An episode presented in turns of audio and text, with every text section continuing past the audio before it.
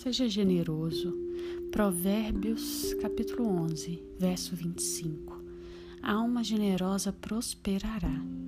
Quando compreendemos que viemos do pó, somos pó e voltaremos ao pó, derrubamos as barreiras da ganância. A generosidade é a disposição de abrir o coração, as mãos, o bolso e a casa para os aflitos e necessitados.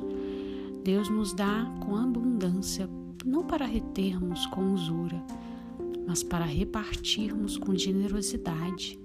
O Senhor Jesus ensinou que é mais bem-aventurado dar do que receber.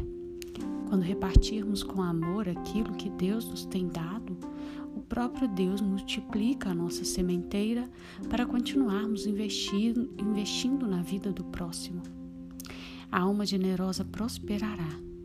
A semente que multiplica não é a que comemos, mas a que semeamos. Reter, porém, mais do que é justo é pura perda. Nós devemos ser ricos em boas obras. Devemos cuidar da nossa família, dos domésticos da fé e até mesmo dos nossos inimigos. Mesmo quando os homens nos fazem mal, devemos pagar o mal com o bem. Esse bem, entretanto, não deve ser feito com alarde.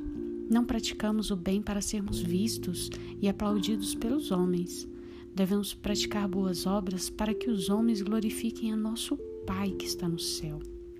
Dele procede toda boa dádiva. É Ele quem nos provê de fartura e nos inclina o coração para a generosidade. A Ele, portanto, deve ser tributada toda a honra pela prática do bem, pois Ele é o sumo bem.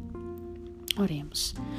Deus, Pai amado, obrigada por tudo o que o Senhor tem feito por nossas vidas.